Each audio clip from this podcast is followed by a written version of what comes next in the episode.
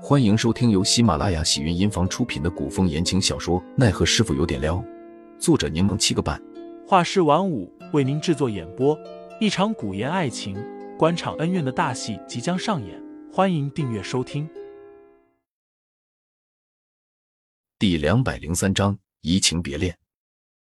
所以，他确实喜欢过魏文南，只是面对权力与野心，魏文南便显得没有那么重要了。半个时辰后。郑颖浩出了紫金阁，郑颖浩百思不得其解。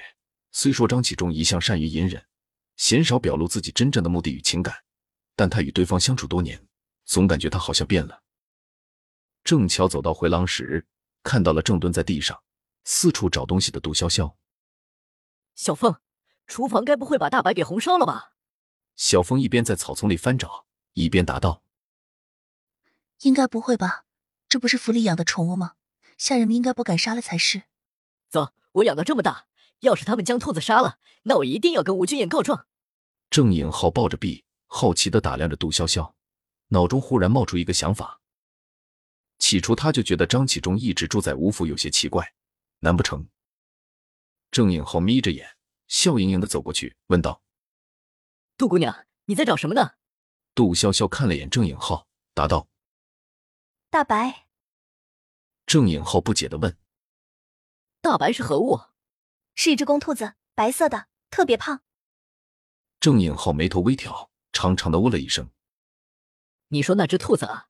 我刚刚看见了，不过不知道是不是你说的那只。”杜潇潇忙问道：“在哪里看见的？”紫金阁。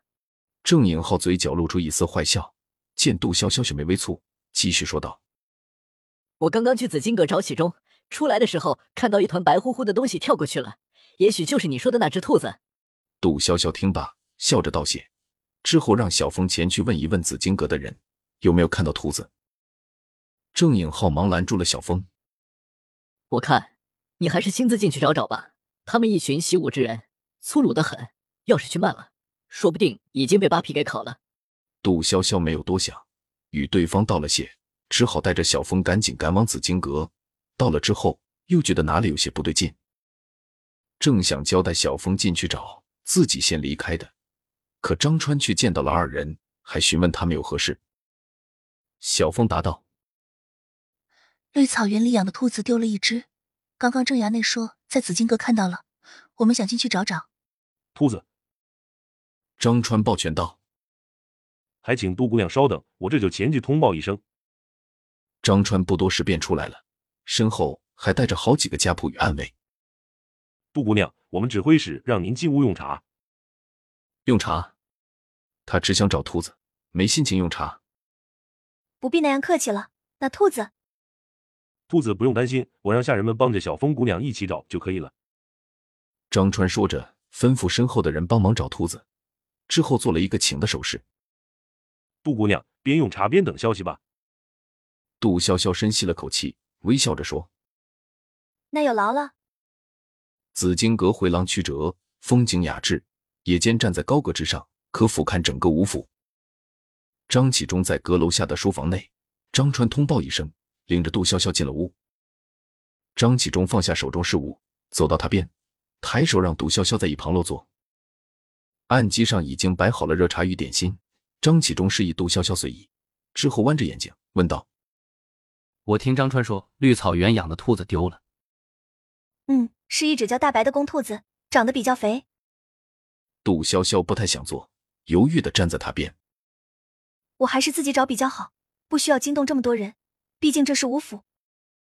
无需那般见外，我与俊彦关系亲近，驱使他几个下人，不会被人说什么闲话的。张启忠坐在他边，抬眸看着杜潇潇。杜潇潇只好跟着落座。我刚刚听你叫那只兔子大白。张启忠好奇的问：“你还给兔子起名字了？”杜潇潇点头。为了方便区分他们。杜姑娘倒是个十分有意趣的人。张启忠眉眼舒展，稍显放松，露出笑容问：“那总共几只兔子？都叫什么名字？”与张启忠如好友相处般融洽的闲聊，杜潇潇不太习惯。但总不好沉默的不言装死。杜潇潇答道：“总共六只兔子，三只白色的，分别叫大白、二白、三白；两只灰色的叫大灰和小灰，一只黑色的就叫大黑。听众老爷们，本集已播讲完毕，欢迎订阅专辑，投喂月票支持我，我们下集再见。